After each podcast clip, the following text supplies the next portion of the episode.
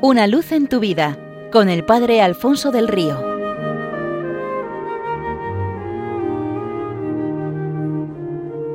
Un cordial saludo para todos los oyentes de Radio María desde el Seminario Diocesano de Getafe.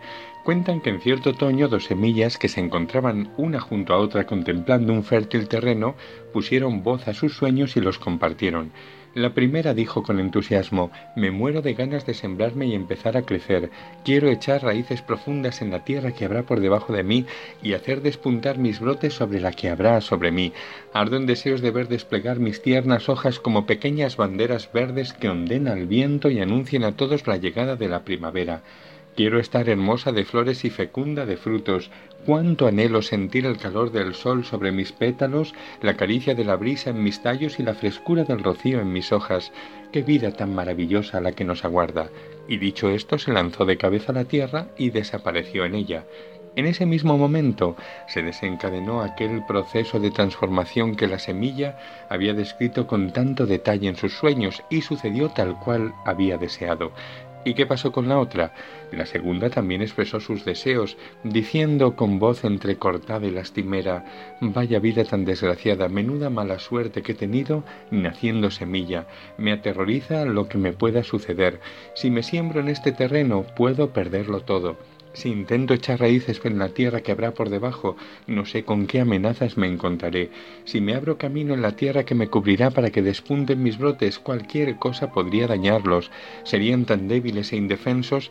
Y si extiendo mis hojas y alguna oruga o algún insecto se las come, y qué decir del daño que me puede causar el sol abrasante, el viento impetuoso, una fuerte granizada, el frío de las heladas, la sequía o la sobreabundancia de agua.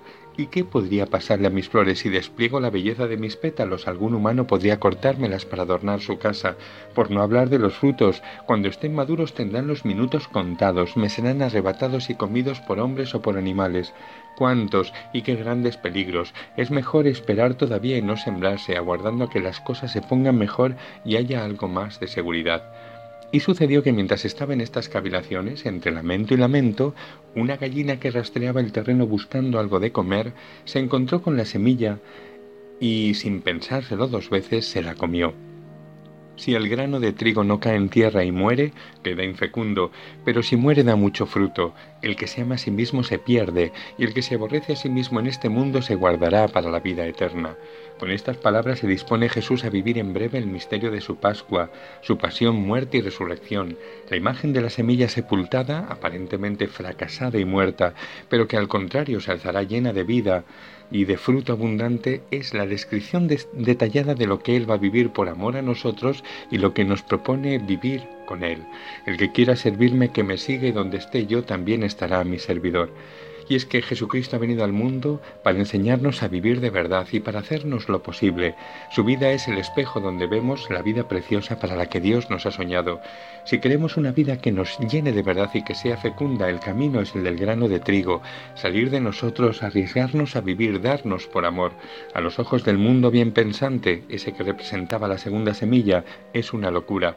Pero mirado con los ojos de la primera semilla, es el mayor acierto de nuestra vida, porque de la misma manera que a ella la guardaba una vida preciosa y fecunda, así también sucede para con todos aquellos que deciden que Cristo sea su vida porque también cabe el riesgo de que suceda lo contrario, el que por esperar a que se den las condiciones adecuadas, por reservarnos para Dios sabrá qué, puede pasársenos el tiempo y caducársenos la vida sin haber hecho nada provechoso con esta.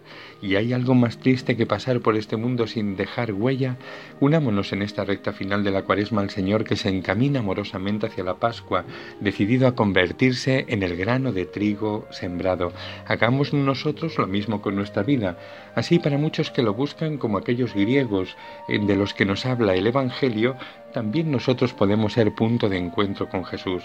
Reservarnos la vida para qué, para quién, para cuándo. Démosela a aquel que avanza hacia la cruz dispuesto a todo por nosotros. Seamos suyos, exclusivamente suyos, completamente suyos y para siempre suyos. Solo eso es vida.